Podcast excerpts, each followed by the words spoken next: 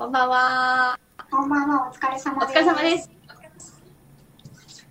あ、こんばんは、さら先生、ありがとうございます。はい。えっ、と、定時になりましたので、そうですね。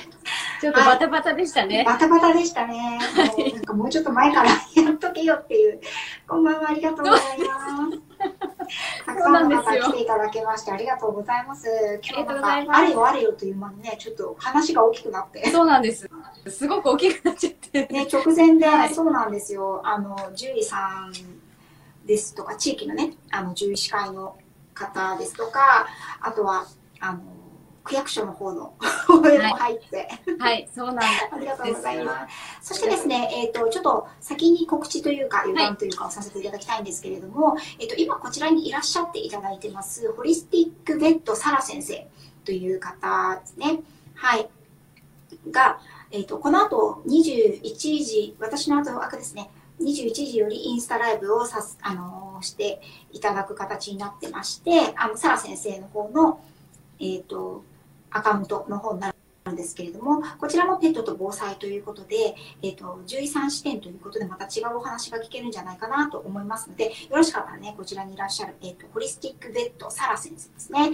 よかったら、あの、皆さんフォローしていただいて、あの、21時からの方も聞いていただければと思います。はい。あかねさん、なんか承認になってるけど大丈夫かな？あれそうなんです。いなくなっちゃいました。あれ？一応私の画面にはいたんですけど。なんでですはい、ありがとうございます。ちょっとね、あのーだいぶ内容が盛りだくさんなので、早速始めていきたいと思います。はい、ぜひお願いします。よろしくお願いします。はい、では、今回は、はい、そうですね。防災インスタということで、はいえっ、と、同行避難とか、はい、えー同伴避難っていう言葉をよく聞くと思うんですけど、はい、その違いをまずお伺いしたいなって思ってます。はい、ありがとうございます。えっとですね、まず、えっと、今日のテーマなんですけれども、ペットと防災とトレーニングということで、えっと、いろいろね、やっぱりこの年始から能登の方で災害が起きたり、大規模災害が起きたりとかしていますよね。でやはりですね、まあ、こういうことがあってからっていうのではなくて、日頃から備えておきたいところではあるんですけれども、やはり、えっと、今回のね、ことで皆さんの防災意識があの高まったということもありまして、改めてね、ペットと防災、今現状どうなってるのというところをお話をしていこうかなと思っています。でですね、皆さん、えっ、と、ペットさんもね、と一緒に暮らされている方、結構ね、同行避難とね、同伴避難と、いろいろ言葉を聞いたことがあると思うんですけれども、それでは、同行避難と同伴避難って一体何が違うの？一体全体ペットと一緒に避難をした時とどうやってペットと暮らすことになるの？皆さん想像はついていらっしゃいますでしょうか？っていうところをまず確認をしていきたいと思います。で同行避難ですけれども漢字は同じっていう字に行くっていう字ですよね。はいこれは doing のことなんですね行動のことを言いますなのでペットを置いていかないでね、端的に言えばね、置いていかないで一緒に避難してね、それが同行避難という言葉の定義だと思ってください。では、同伴避難というのはどういうことか。これはですね、とも、えっ、と、同じに伴うという字ですね。はい。同伴の伴は伴うという字なんですけれども、同伴避難ということで、これはですね、状態のことを言うんですよ。いいですか？はい。なので、行為と状態の違いなんですね。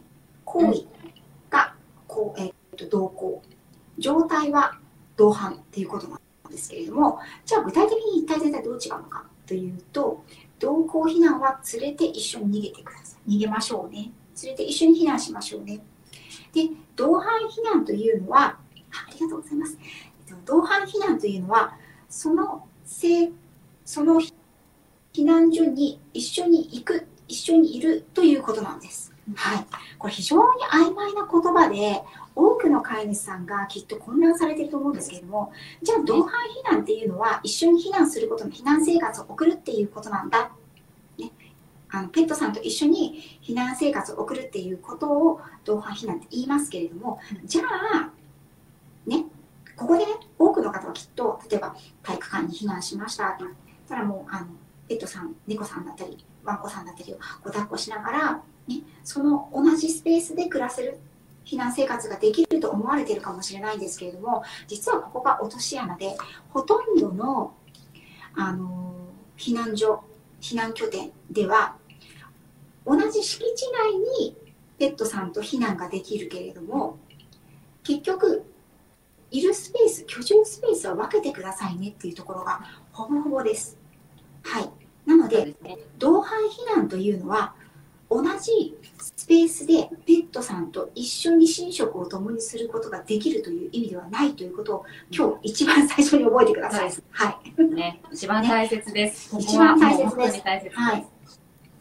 で、ここはですね、やっぱり言葉が一人歩きしてしまっているなっていうことが非常に懸念されるところでもあるんですけれども、まあ、いざ震災が、震災というかね、災害が起きた時に一緒に連れて行った先で、ペットは一緒にいられませんというふうに言われてしまって、しょうがないから、あの、倒壊寸前の家屋に戻りましたっていう例はいくらでもあるわけなんですよね。うんで、え、ー、と、今回は、えっ、ー、と、私たち、あの、横浜市で動物取扱業を共に営んでおりますので、横浜市のペット災害対策がどうなっているのかっていうところをメインにお話をしていきます。もし横浜市に住んでいらっしゃる方はですね、えっと、横浜市、えっと、ペット防災というふうに見ていただけると、こういうガイドラインというかパンフレットが PDF で落ちていますので、できればあの横浜市以外の方はお住まいの地域市町村のホームページに行っていただいてガイドラインをあのお手元に置いておかれると私はいいと思います。で横浜市の、えっと、こちらの災害時のペット対策ペットとの同行避難対応ガイドラインというものは飼い主編12ページまで地域災害あ地域防災拠点編19ページまで8歳児の動物救援体制編が21ページまでという21ページまでの冊子になっています。今日はちょっとこの中からね、少しあの横浜市の取り組みをメインにお話をしていきたいと思います。で、これはですね、横浜市以外のあの市町村の方にも必ず役に立つ情報が入っていると思います。ただ、お住まいの地域が違われる方は必ず今日ね、あの、契機にご自身の住んでいらっしゃる市町村の対策がどうなっているのかを必ずお問い合わせいただければと思います。はい。はい、ありがとうございます。はい。ではでは次ですが、まず、はい、えっ、ー、と、そうですね、ペットの避難所の過ごし方、うん、まずそもそもの避難所ってどういう場所になってくるのかって話なんですけど。はい、はい、はい。これ調べましたよね、私ね。結構調べまして、で、やっぱり区ごとで全然違うのがはっきりしましたよね。はい。で、ちなみに私は中区、はい、横浜市中区が拠点になってます。なっているというか、まあ、自分で営業している範囲も横浜市中区になってます。で横浜市は区が非常に多くて、これあの、例えば、うんこの区っていうのが村、市町村で別のものだったりとか、名前だったりっていうところもあると思うんですけれども、えっ、ー、と、あかねさんは何区でした南区です。南区ですね。はい。はい、で、えっ、ー、と、まず、災害が発生したときに、と、皆さんが、じゃあ、ペット飼っている、飼ってないに関わらず、避難を考えたときに、どこに避難をするか。まずそこを皆さん、ね、あの、ご存知ですか？というところなんですけれども、えっ、ー、と、中区は16の拠点がありました。15だったかな。はい、うん。南区はいくつでした？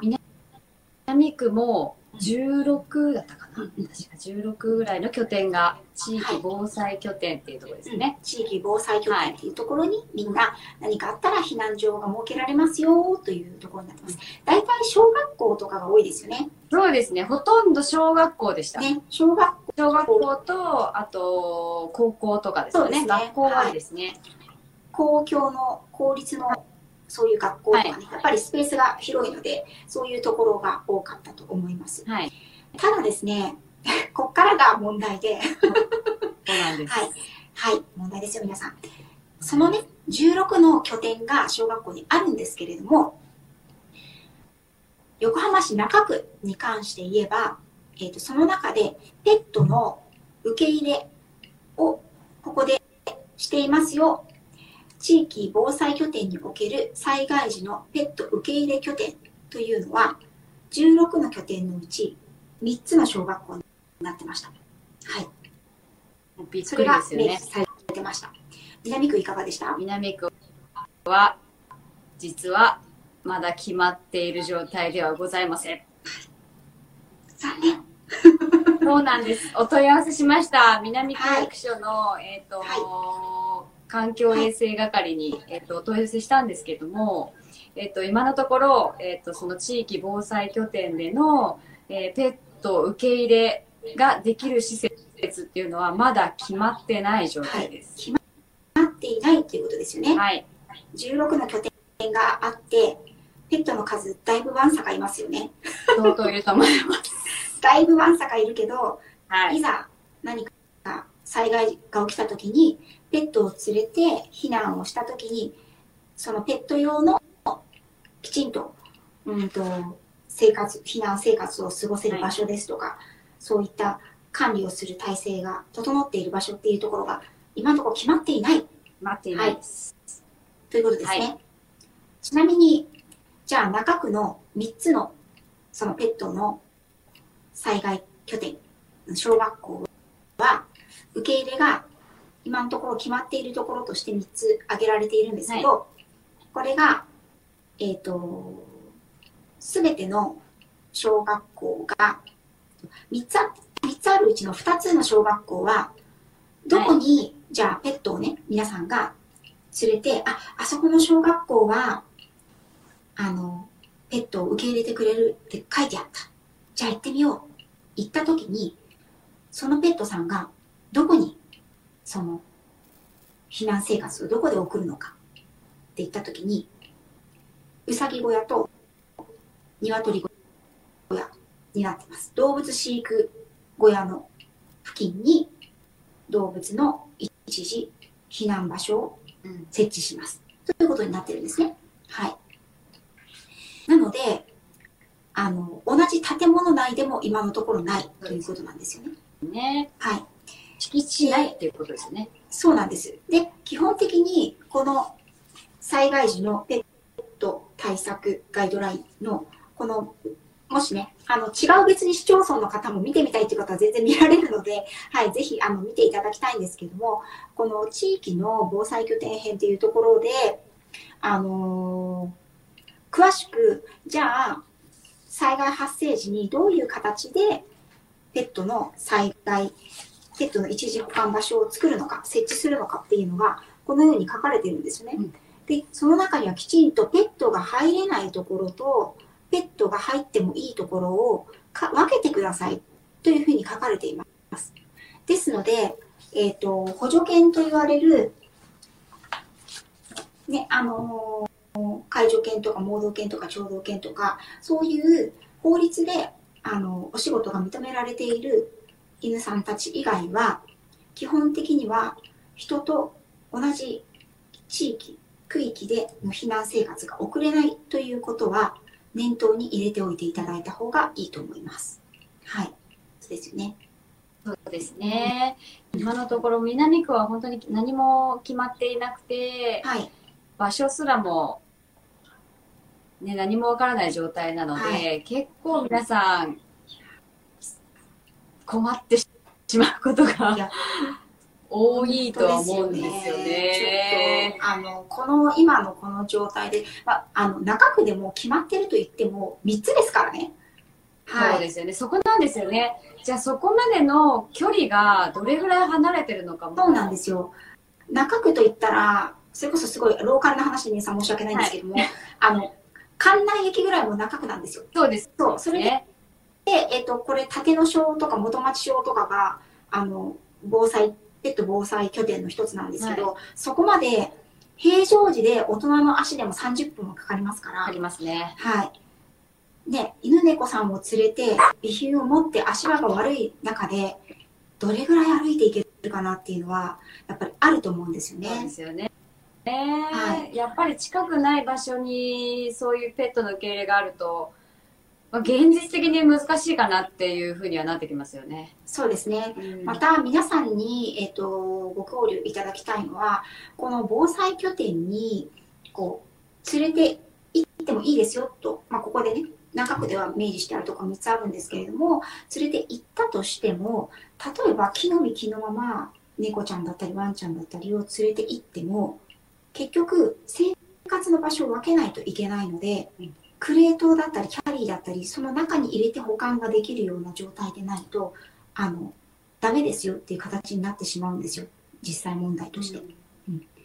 でこれ特にあの猫さんの場合はそのワンちゃんの場合はですね大型犬などでそのクレートに入れない場合はあの渓流でつないでねつないで飼育してくださいというふうに書かれている場合もあるんですけど、まあ、それもちょっと大丈夫かなと思うところもあるんですがすね。はい、あのそもそも猫さんだと私は猫さんちょっと飼ってないのであれですけれどもねこうクレートに入れる習慣もなかったりとかあとはハーネスとか首輪でこう係留する習慣なんて全くないっていう方も多くいらっしゃるんじゃないかなと思うのでやっぱりその辺は平常時からの備えとして、うん、クレートに入る練習だったりはい。あのハーネスや首輪リードをつける練習っていうのも、猫さんであってもやはりこれは国が推奨しているしつけの一つでもあるんですよね。うん、そうですよね。はい、こちらのガイドラインにも記載はしてありますはいそうよね。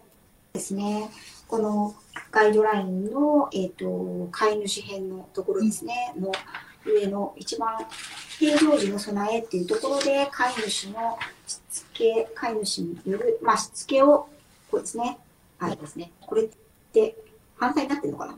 そうですね。反対になって反対ですよね。はいちょっと読みますね。しつけをして社会性を身につけましょうというふうに書いてあります。これ、猫ちゃん、ワンちゃん共通という形で書いてありますね。そうですはい。ね。その他、猫ちゃんはい。猫ちゃんの場合とかは結構お散歩とかはできないので、はなかなかそういう施設では運動ができないのに結構困ってしまう方が多いみたいなので、うんうんやっぱりこう、キャリーでも広がるタイプとかっていうのが一番いいみたいですね。はい。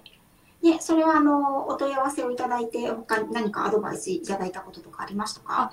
区役所の方に。そうですね。区役所の方はもう猫ちゃんは特にそういう広がるキャリーをご用意していただいた方が、あのワンちゃんはお散歩はで気分転換はできるけど、猫ちゃんは本当にナーバスな状態になったりとかするので、どうしても環境に慣れることってなかなか難しいみたいなんですね。はい。で、動けない状態で狭い空間でうん他の人たちも一緒に入れたとしても、えっ、と、出すことはできない。っていうか、環境になるみたいなので、もう広がるキャリーをご用意していただいた方が、うんえっ、と、一番いいっていうことでしたね。はい。ソフトクレートっていうやつですよね。折りたたみ式の、はい、メッシュのような感じのね。はい。結構ホームセンターとかでもそうですねよく見かけるようになったので、そうですね、はいああいったものを購入しておくと一番いいかなとは思いますね。あとは、あの、やっぱり観察とか、うん狂犬病の観察、墨表ですよね。あのあたりはもう必ず常備しておくようにっていうことと、はい。あと猫ちゃんも名札がうんある。といいって言ってました。はいこうそうですね。逃げちゃう子が猫ちゃん多いみたいなんですよね。はいびっくりして逃げちゃうパターンが多くて、で、やっぱりこう、キャリーに入れるっていうのは、病院に連れてく時とか、そういったことが多いので、はい。なかなか入らないってことが多いらしいんですよ。うんうんうん、そうですよね。はい。なので、そういったこともやっぱり慣れていくのが一番いいっていうことで、常に日頃から心がけてくださいっていうことですかね。はで、あとそのすね。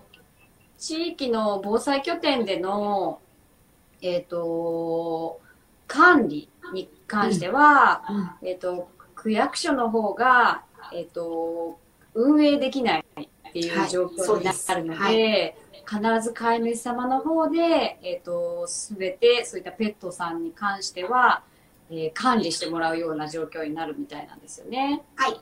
えっと、そこのところをちょっと補足説明をさせていただきますと、おそらく、その、地域の防災拠点に避難をしたときに、ね、その、要するに、公立の、うんと、スペースに避難をしていくわけですから、そこの運営管理自体に関しては、人の場合はですよ、人の場合は行政の方が、やっぱりヘルプが出るし、その支援体制というのは整っているんですけれども、はっきり言ってペットさんまでやっぱり手が回らないというのが現実問題なんですよね。ですので、ペットさんに関しては、飼い主さんの方で何とかしてください。連れてきてもいいけど、管理とか運営、そのね、えっと、避難所、避難場所をどこにするかとか、実際どういう流れで避難してきた人を受け入れるのかとか、猫ちゃん用のスペース、ワンちゃん用のスペース、他の小動物、ハムスターさんとか、うん。あの、鳥さんとかね、そういったこのスペースはどこ、どうやって仕切るをつけるのかとか、雨風はどうやって、あの、防ぐのかとか、ね。あとは、その、どの動物が誰の持ち物なのかとか、そういったことの管理、運営、それから清掃ですよね。そういったことに関しては、すべて飼い主さんたちが自主的にやってくださいっていうのが流れです。そうですね。はい。ですので、この中区の3拠点に関しても、えっ、と、これを管理運営というのは、飼育の会というのが独自に地域の、えっと住んでいらっしゃる方々が発足して、有事の際にはそこに行って、一番最初に拠点に駆けつけた方が、こうテーブルをですね、出してきて、受付みたいな、あの防災拠点はい。受付みたいなのを書いて、で、もうすでに決まっている受付表に、動物の名前、飼い主さんの名前、まあ、あの、持っているものとか、そういうのを受付表として書いて、それで初めて預けることができるっていうような流れになっています。なので、この平常時からの、そういった飼い主さん同士のネットワークというか、うんそういう組織化がされていないところでは、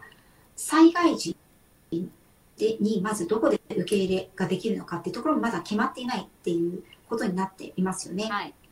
はい。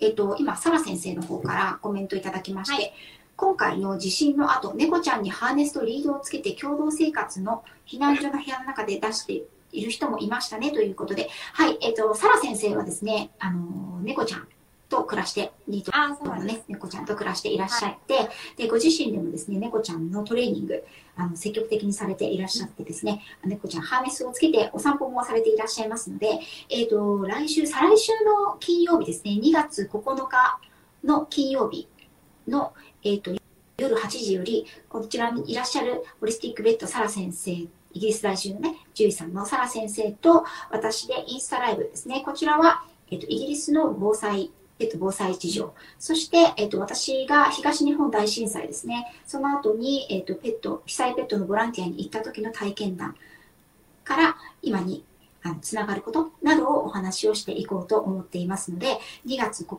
日、また近くなりましたらね、皆さんにもはいお知らせいたしますので、よろしければリマインドしていただければと思います。はい、ありがとうございます。たくさんの皆さんね、聞いていただいてありがとうございます。そうですね。そうなんですよ。なので、その、平常時にどれだけ横のつながりというか、ネットワークというか、その飼い主さん同士のうん。あのつながり、そして有事の際はどういうふうにしていくのかっていうのをきちんと決めていかない限り、災害が起きた時に拠点にですね、決められた、人の側の決められた拠点にペットさんを連れて行っても、いや、ここではペットのことは見ませんよっていうふうに入れて、言われてしまうんですよね。うんそうですね。そのためには、じゃあ、どういうことが必要かなというふうに思いますか？こえっ、と、その区う、役所の方から。も、うんはい。やっぱりあの、地域との防災の、えっと訓練とかがあるので、そういうのはぜひ参加してほしいって言ってました。あはい、はい。うんそれは、あの、飼い主さん用のというか、一般の方向けの地域の防災。そうですね防災に、えっと参加してもらって、やはり地域の方とのえっ、と、やはりこう、お話しする機会がすごい少なくなっているので、はい。そういった時に協力できる人を、えっ、と、何人か作っておかないと、そういった災害の時に連携ができなくなっちゃったりするらしいので、うんうんできれば地域の方と会話したりとか、えっ、と、マンション内でもペット飼ってる方と、こういった時はこうしようねとか、お互い家にいるかもわからない状況なので、そうですよね。はい、そこでもう少しこう、こういった場合はこうしよう、私がいる時はこうしようとか、そういうお話をできるような関係を作っていくのが一番いいって言ってました。はい。はい。あのー今日もしかしたら、あの、なんだろう、行政関係の方もしかしたら聞いてくださってるかもしれないんですけど、そうなんです。ありがたいことに。ねあの、はい。なんていうのかな、えっ、と、行政が、ペットに関しては、行政が動くの一番最後です。はい。はいなので、えっ、と、やっぱり、飼い主さんが日頃から自分、ご自身のペットを守るっていう気持ちを持っていないといけないと思うんですよね。うん。で、えっ、と、最悪、場所は貸してくれるかもしれないです。もうそのための準備は全部整えて、こういうふうな、有事の時はこうします。こういう管理をします。こういう運営をします。ペットに対してはこういう受け入れ体制をします、整えますから、この小学校のこの場所を貸してくださいっていう感じで持っていかないと、はペットの災害拠点っていうのは増えないんですよね。出ないですね。はい。なので、もし、え、どうしよう、うちの近くにペット災害拠点ってないって思われた方は、ぜひ、あの、明日からですね、あの、融資を募っていただいて、ちょっと本当そうですよね。本当に、本当に、でですね、本当に困っちゃうので。本当に困っちゃうと思うんですよね。はい。はい。で、これだけマンションも南区多いのですね、ペッでト、科のね、うん。ペット科が結構周り多いんですよね。吉野町周辺は結構多くて、どれだけの子がいるかって思うんですよね。いや、本当に、あの、はい中区も別に3つだからいいってわけじゃないですからね。全然ないですよ全ね。然足りてないから。足りてないですよね。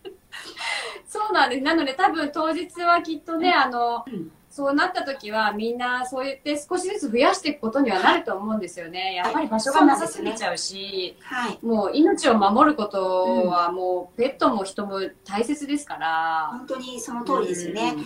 はい。あ、今ね、コメントいただいて、鶴見区では活動をしてくださる方がいて、全部の拠点にペット避難用のキットが置かれたらしいです。ありがたいです。素晴らしいですね。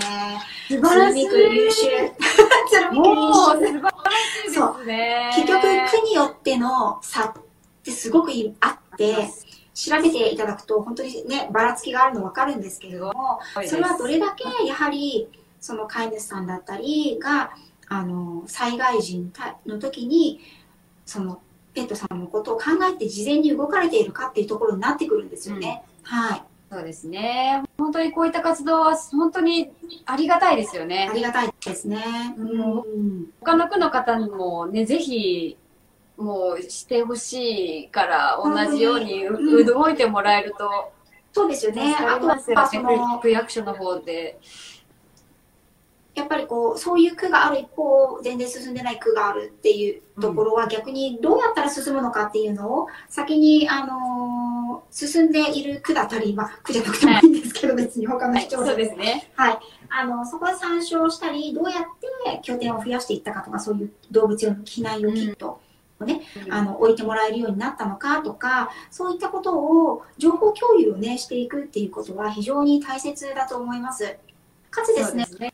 やっぱりこういうのって知らないと今ここなんだっていうこともわからないと次の一歩が踏み出せないですしあのーなんて言うんですかね。いざじゃあ行ったら受け入れてくれるんだろうって思う気持ちでね行ったらえー、ダメなの？みたいな。感じになってしまうと思うのでまず今どうなってるのかうん。ねあのご自身の住まわれている市町村でのペットさんの扱い被災災害時の扱いがどうなっているのかっていうのをきちんと知っていただく一歩になればなというふうに思っておりますそうですね。今回はね。あと、うんもう一点だけ、はいあの、お車に関してなんですけれども、はいそうなんです。えっ、と、避難所地域防災拠点の小学校などには、残念ながら車の受け入れはやっておりません。皆さん聞きましたか？ここです。はい。ここです皆さん聞き。ましたか？はい。例えばね、大型犬飼ってる方で、あのーお家が倒壊しそうだと。でも車を出せるから、車で防災拠点に行きました。ってなった時に、その校庭だったり、防災拠点の中には車で乗り入れができません、基本的には。です。はい。なぜなら緊急車両や人命、あの、人命を救ったり、えっと、そういったものの物資が先になるから、炊き出しだったりね。うん。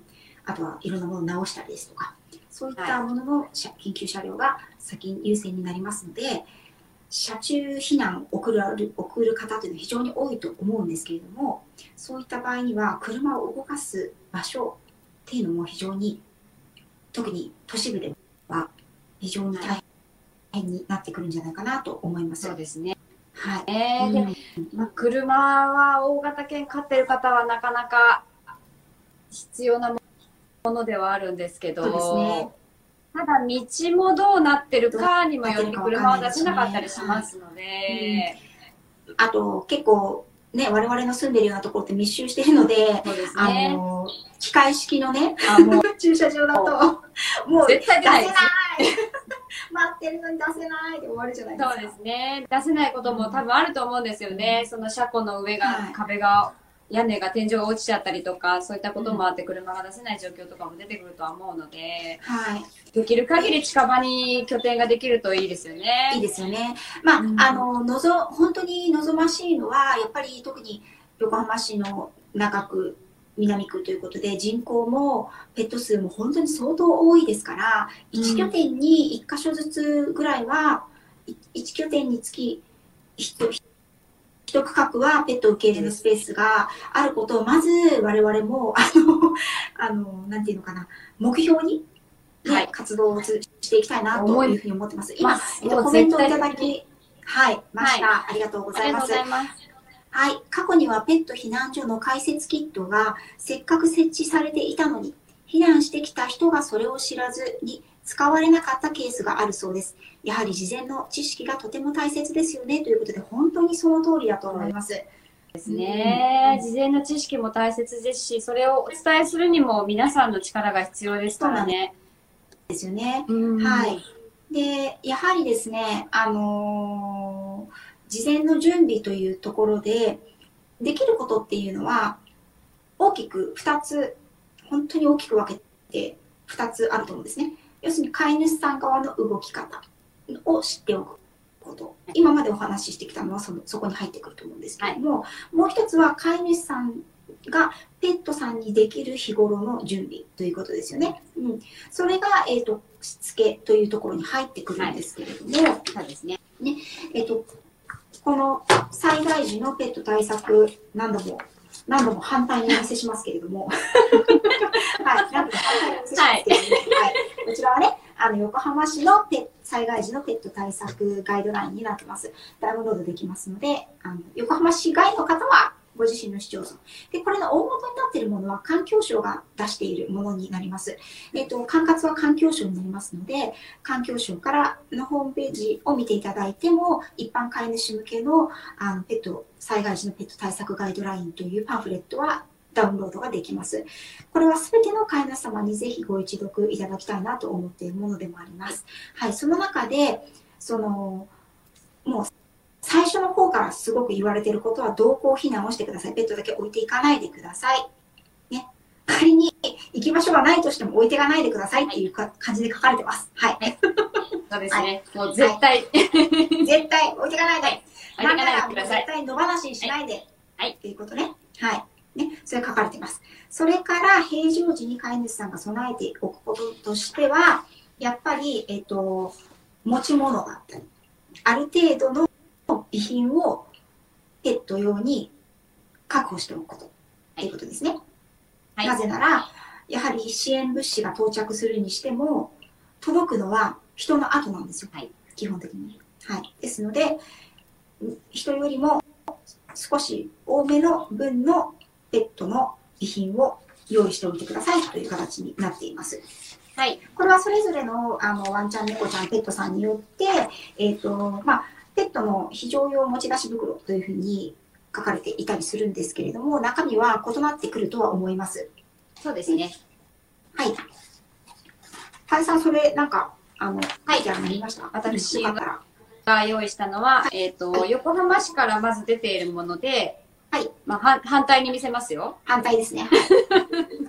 持ってます。安心、安心手帳安ね心。手帳ですね。はい。まず安心手帳っていうのを横浜市から出していて、はい。この内容っていうのが、まず、は非常時に必要なものもピックアップして書いてくれてます。そうですね。はい。。まあ、フードやお水、食器、まあ、使用中の療法食やお薬、ではい予備の首輪やリード、あと猫ちゃんの場合ですね、洗濯ネットですね。で、ペットシート、猫用の砂など、このあたりは代用できるものもあったりするのかなっていうものがあるんですけど、あとトイレットペーパー、新聞紙とか、はい。えっと、ビニール袋、もちろんあとキャリーバッグ、折りたたみのケージがあれば、なおよしっていう感じで記入してあります。で、その2枚目には、ワンちゃんですね。や猫ちゃんの情報ですね。はい。情報を記入できるものが。はいすいませんすいません。申し訳ないです。反対です。反対です。はい。えっと、ワンちゃんの、えー情報を記入するものですね。猫ちゃんもワンちゃんも共通のものだと思うんですけど、はい、わえーね、ペットさんのお名前、種類、年齢、前、種類、年齢。体重、はい。えーオス、メス、はい。えー避妊手術をしてるかどうか、はい。で、狂犬病の接種歴、ワクチン接種歴、観察の番号、マイクロチップの番号、えー食事の種類、食事の量、あと病歴等ですね。で、あと服用中のお薬、かかりつけの動物病院と電話番号っていう形に書いてあります。で、もちろん飼い主様の情報も書く欄があるので、お写真も貼るとこもありま。そうです。で、飼いねはい。はい、飼い主様と一緒に貼ってもらうと、はぐれた場合に探しやすいですと。そうですね。書いてありますので。ははいい。こちらですね、今の、この安心手帳なんですけれども、先ほどから何回も私が反対にご紹介している、こちらの横浜市の、はい、災、えっと、災害時のペット対策ガイドラインの中に、1ページ、というか、みん？表裏2ページはいに。なってるのかな？という感じで、これダウンロードすると漏れなくこの安心手帳がついてきます。ついてきますので。はい。これがどこの結構大きくて。大きくて記入しやすくていいなって思います。ね、はい。はい。で、もしですね、ご自身は飼っていないんだけれども、例えば親御さんですとか、あの、ご家族、ご親戚が飼っていらっしゃるっていう方の場合も、ぜひ、あの、こういったものでね、情報共有が事前にできていると非常にあのいいと思いますし、なかなかね、パソコンで見るっていうのは、特に、あの、年配の方なんかはね、ちょっと難しいことがあると思うんですけれども、ダウンロードをして、あの、こういうふうになってるみたいだよっていうのを教えていただけますと非常にあのいいんじゃないかなというふうに思っています。ですね。あと、もう一件だけあるんですけど、えっと、アニコムさんからも防災手帳っていうのが出ております。手帳ですね。はい。はい。で、えっと、これは結構ちっちゃくコンパクトに折りたためるタイプなので、うんこのあのバッグにでもいつでね。カードサイズみたいなね。はい。入れることができて、で、さらにもっともっと細かい項目があります。はい。えっ、と、性格うん。を記入するところがあります。はい。えっ、と、お性格が活発なのか、普通なのか、おとなしいのか、はいえっ、と、他人に対してはどうなのか、はい。えー他の犬に対してどうなのかとか、えっ、と、あと、お座りができたり、待てができたりっていう記入、細かくすごいです記ね入、。そうなんはい。です。すごく細かく記入できるものがうんうんうん。入ってるのが、ちょっと違いというか、はい。アニコムさんの方では書いてありますね。はい。えっ、と、そうですね。例えば、飼い主様があ近くにいらっしゃるときはいいと思うんですよ。ただ、その子が、こう、飼い主さんが不在の時に迷子になってしまったり、飼い主さんがちょっとどうしても離れなくてはいけなかったりとかね、するときに、他の方がどうしても世話をしなきゃいけないとか、結構やっぱり迷子も出てきてしまうので、そういった時にね、ある程度性格が分かったり、こう相性が分かったりっていうと非常に楽かなっていうのはあると思います。そうですね。あと、こちらにも防災用品リストもはい。出てますので。こちらアニコムさんですよね。そうですアニコムさんでたでも、はいダウンロードできるようになってます。ってますので、はい。はいこちらですね。あとは、まあ、アニコムさんのものと違いといえば、まあ、寒さ対策さ、対策や暑さ対策グッズもあればいいなということと、うんうんそうですね。はい。あと、ケア用品ですね。ブラシとか、はい。はい。えーウェットティッシュなどですね。はいあと、自分の匂いがついたもの、クッション、毛布。うんこのあたりがちょっと細かく出てるかなっていう感じはしますね。はい。はい。まあ、まあ、実際はね、どれだけ持ち出せるかどうかっていうのは別としても、備えておいて、まあ、悪いことはないかなっていう感じはあるので、何から備えたらいいかなっていう方は、ぜひアニコムさんですとか、先ほどの、あの、横浜市のガイドラインを参照に、安心手帳などで参照にしていただければと思います。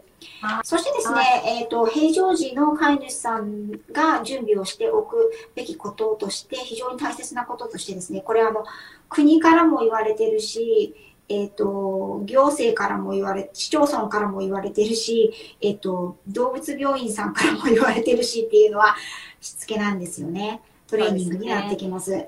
はい。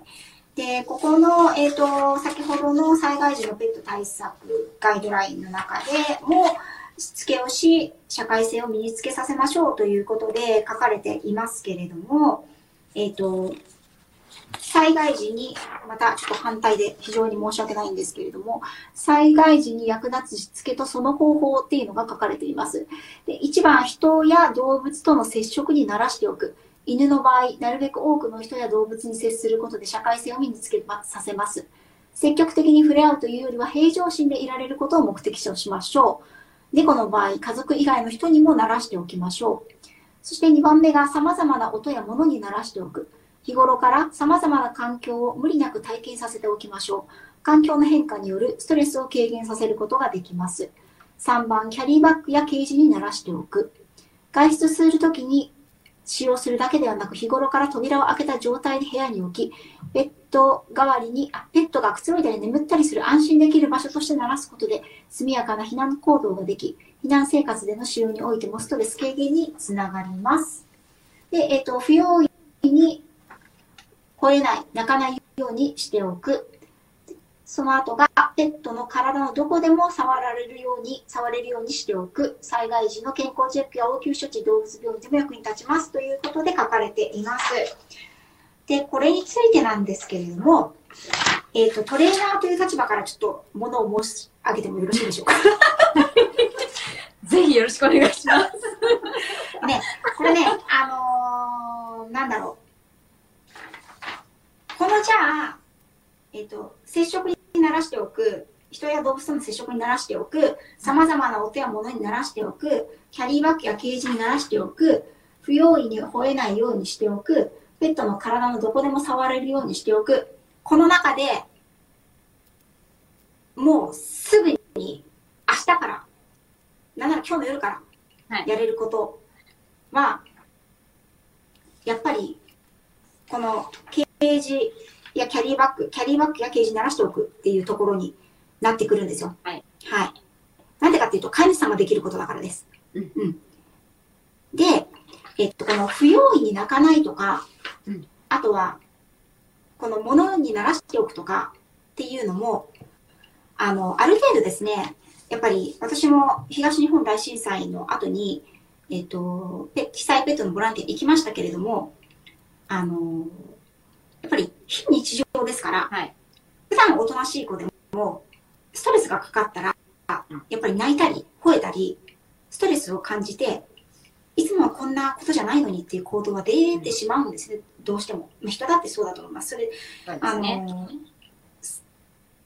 起きてすぐその行動が出る子もいれば、起きた時は固まってて、だんだん日数が経ってくるにつれて、そういったストレス行動が出てくる子もいるんですけれども、ただ、確実に言えるのは、キャリーバキャリーや、えっ、と、その決められたその子のスペースっていうものに、絶対的な安心感がある子っていうのは、ここにいれば自分は安心っていう聖域ができるので、そのことで気持ちが落ち着くっていう風になっていくことが多々あります。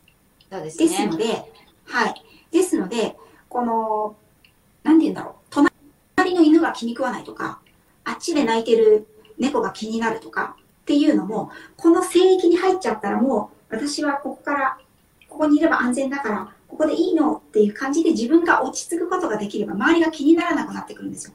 はい。うんそのために、その、吠えるとか、ね、その、吠えっていうのも非常に問題になりやすいんですけれども、そのクレートの中だったり、キャリーの中、ケージの中で落ち着く、ここは自分の安心できる場所っていうトレーニングを日頃から積んでいれば、習慣があれば、周りがどうであれ、そこまで気にならないっていう効果が、この吠えだったり、はい不用意になに泣くっていうことも、あと、隣の犬だったり猫だったりとトラブルを起こすとかっていうのも、やっぱり軽減されていくはずなんですよね。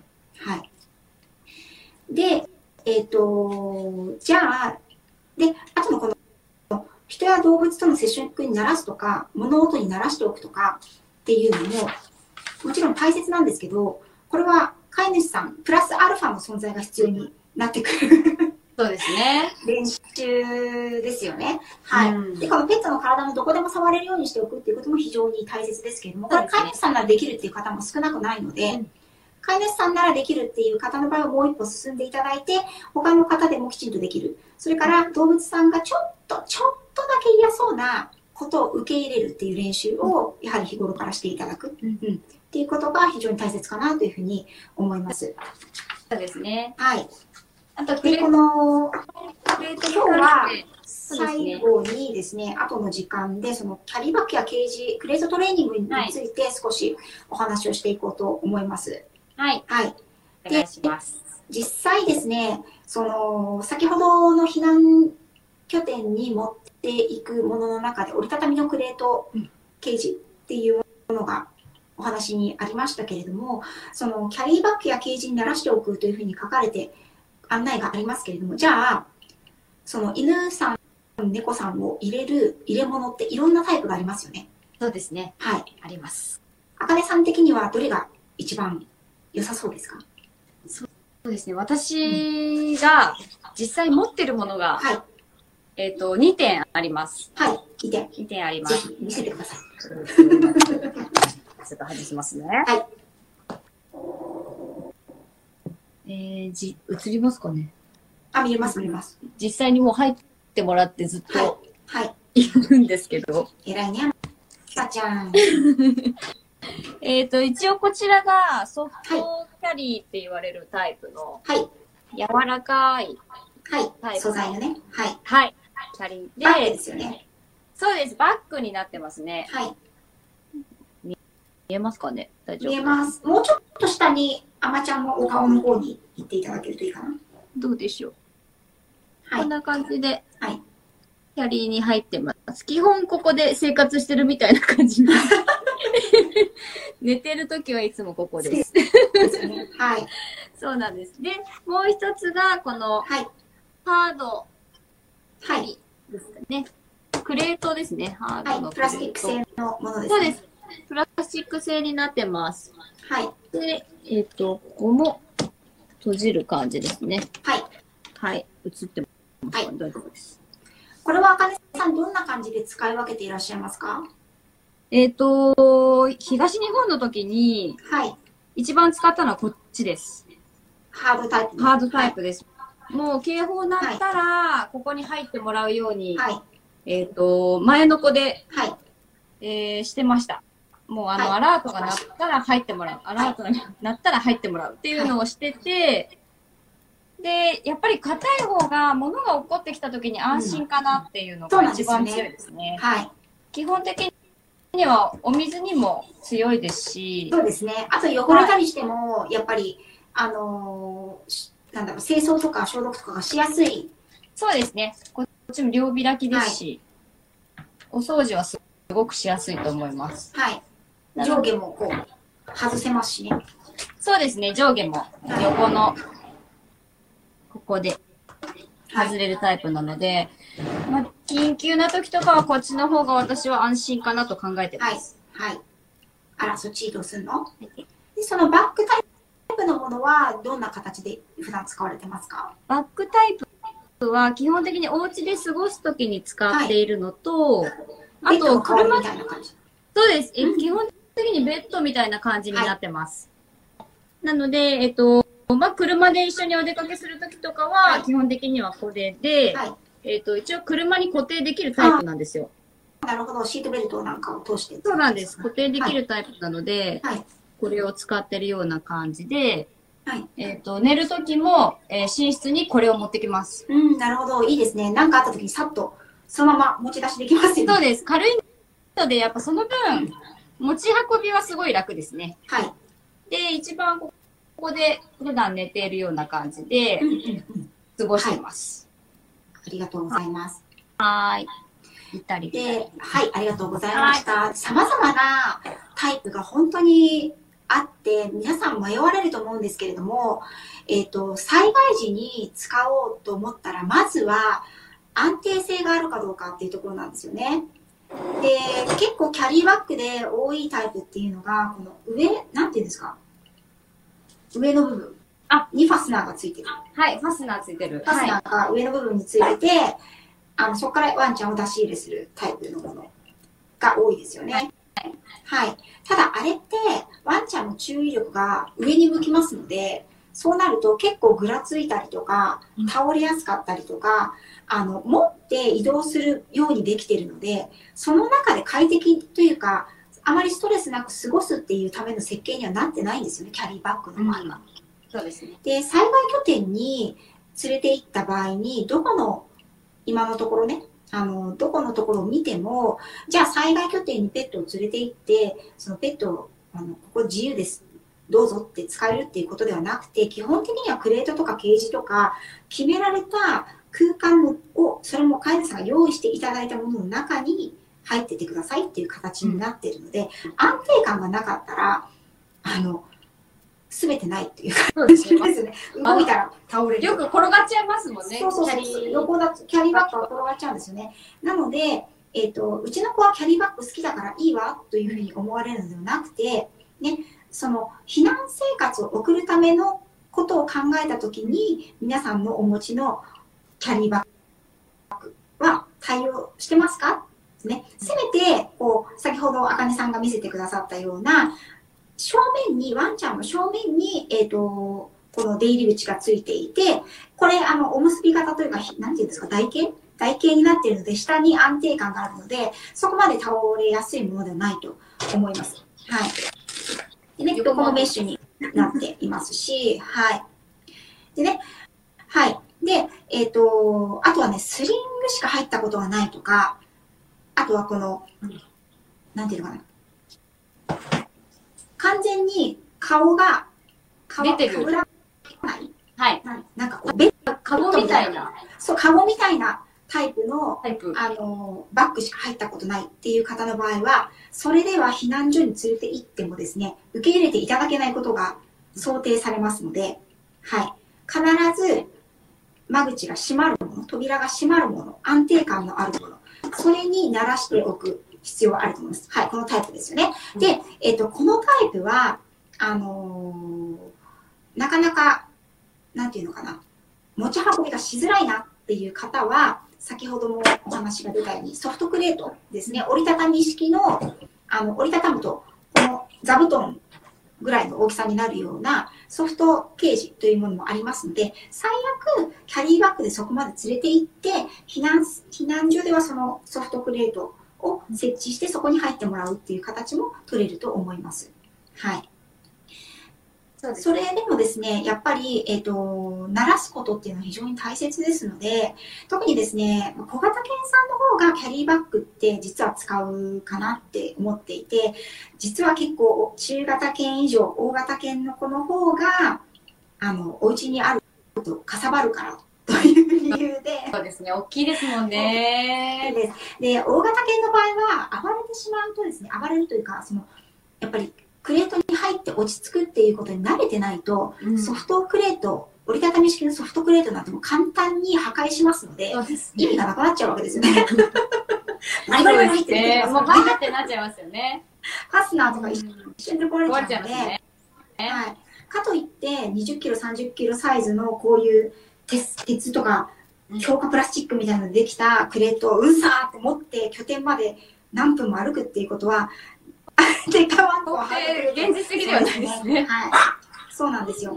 ですけど、慣れておくっていうことがやっぱり事前にとても大切なので、できれば大型犬さんでも私は、あの、お家でクレートに入るっていう練習は、その避難をするっていうこともね、考えたときに、絶対に必要なものだなというふうに思います。うん、で、大型犬さんの場合は特にですね、避難所に行ってクレートがない場合に、係留、係留で鉄棒とかに結んで、はい、あの、ね、避難させてくださいみたいなこと書いてあるんですけど、あの、かん絶対引きちぎるじゃないですか。はい。もう全然噛みちぎりますよね。噛みちぎるし、引きちぎるし、で、じゃあ鉄の鎖を持っていくのかっていう話になるじゃないですか。うん。うん、なので、やっぱり大型犬さんをと一緒に暮らされている方はですね、相当その避難生活、本当になった時にどうするかっていうのは、本当にあの考えておいて、それに対処するトレーニングだったりをやっておいた方がいいなと思います。で、人の情報、人が情報を集めるとか、うんと、何かを準備するとか、そういったものっていうのは人だけのペースで進められるんですよ。飼い主さんのペースで進められますけど、ことワンちゃんに関してはワンちゃんのペースでトレーニングって進んでいくものなので、うん。そうですね。なので、あの、明日からじゃあやりましょう。明日からあなたはクレートに、で、一日過ごしてねっていうのは、なかなかそれは受け入れられないことが多いので、やっぱり日頃からこれだけいろんなところでしつけが大切だよって言われているのは、それが一気にできないものだからなんですよね。うん、うんただし、その、あかねさんのね、愛犬のあまねちゃん、あまねちゃんなんかも見ていただくと分かるように、慣れたら快適なんですよ。すごく快適です。ね、大好きですよね。はい。逆に、逆に好きすぎて守るっていう弊害も出てくることもあるんですけど、まあそれはちょっと、今回置いときますけど。はい。はい。ね、なので、あの、飼い主さんが本当に今日の夜からできることっていうのは、備品を揃える、情報を収集する、協力者を仰ぐ。ね。そして、ご自身のワンちゃんとのトレーニングを始める。そうですね。できれば、そのクレートのトレーニングからスタートをしていただければと思います。うん、そしてですね、ですね我々のような動物関連事業者というのも、やはり緊急時、有事の際にですね、あのー、皆さんのね、地域の皆さんの、あの、お役に立てればなというふうに思っています。ね、実際はなかなかこう、自分自身の、やはり、あの、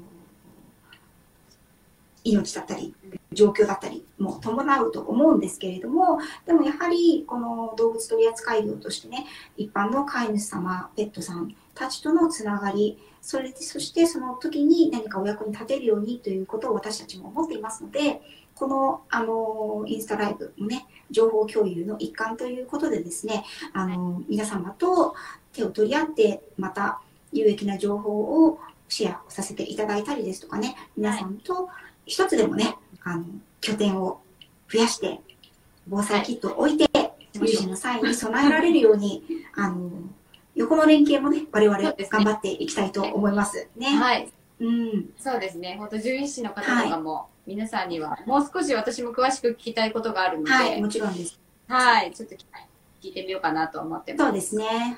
はい。ということでですね、えっ、ー、と、ちょうど1時間ぐらいになっていきますけれども、ちょっとね、今回は結構、あの、さらっと概要的なところを話をしたので、これちょっと定期的にですね、あの、やっていきたいなというふうに思ってます。はいどうでしょう、あかねさん。そうですね。そうしましょう。まだクレートのトレーニングのお話も、そうですね。もう少し詳しくお伝えしたいなとは思いますね。そうですね。はい。はいで、ちょっとね、お悩みの、なんかこう、やってみたけど、ちょっとうまくいかないとか、どういうクレートがうちの子はいいのかわからないとか、あの、そういうお悩みもあるでしょうから、なんかね、そういったお悩み相談会みたいなのも事前にあのご質問募ってやれたらいいなとも思いますし、そうですね。はい。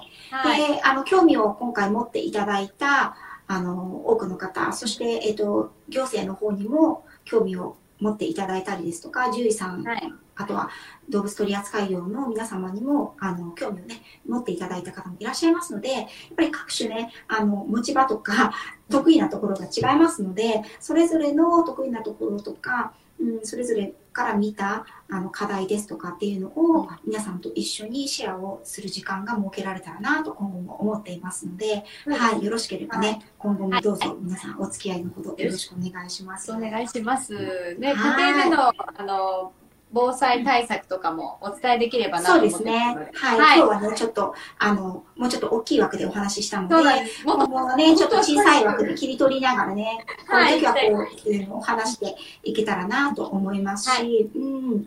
はい、そうですね。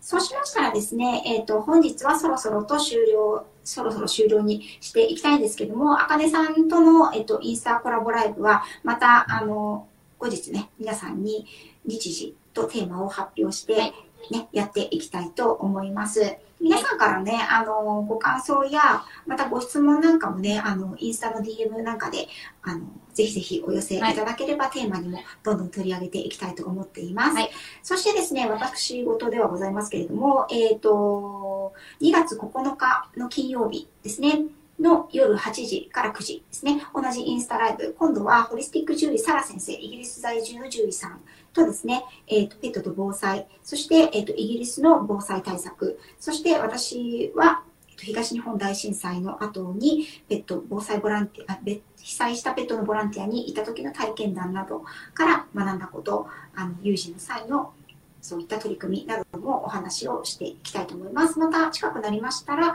私のこのインスタの方でシェアをさせていただきますね。それとですね、えっ、と、ペットと防災というテーマで4回にわたって、私実はあの、スタンド FM といいます、あの、音声配信アプリを3年ほどやっておりまして、もっとね、えっ、と、お話をギュッと、ギュッギュッギュッと、あの、凝縮したものを、えっ、と、そちらの方では音声配信ということで、耳だけで聞けるように、えっ、と、流しております。よろしかったら、そ、プロフィールの方にもね、あの、貼ってありますので、そちらの方もフォローの方いただければと思います。ポッドキャストでも聞けます。はい。ちなみに、あの、とんでもない話をしたり、突然歌を歌ったりもしてるので、はい。そんなに、そんなに有益な、あれはないかもしれないんですけど、はい。たまに有益な方も喋ってるので、よろしくお願いします。はい。ということでですね、本日は長いお時間、皆さん貴重な、あの、お時間ね、いただきまして、本当にありがとうございました。ありがとうございました。はい。それではですね、先ほどお話ししましたけれども、えっと、サラホリスティック獣医さんですね、が、えっと、21日、21時より、また違うチャンネルで、えっと、ペットと防災についてお話をされてますので、よかったらそちらにもね、皆さん行ってみてください。そして、最後にこの、また反対ですけれども、災害時のペット対策、ペットとの同行避難ガイドラインですね。これ、横浜市のホームページよりダウンロードできますので、よかったら横浜市の方は見てみてください。皆さん貴重なお時間どうもありがとうございました。ありがとうございました。失礼します。坂根さん、お茶ありがとう。失礼します。失礼しますありがとうございます。ありがとうございます。そうですね。練習ですよね。はい。うんで、このペットの体もどこでも触れるようにしておくっていうことも非常に大切ですけれども、これ飼い主さんならできるっていう方も少なくないので、うん飼い主さんならできる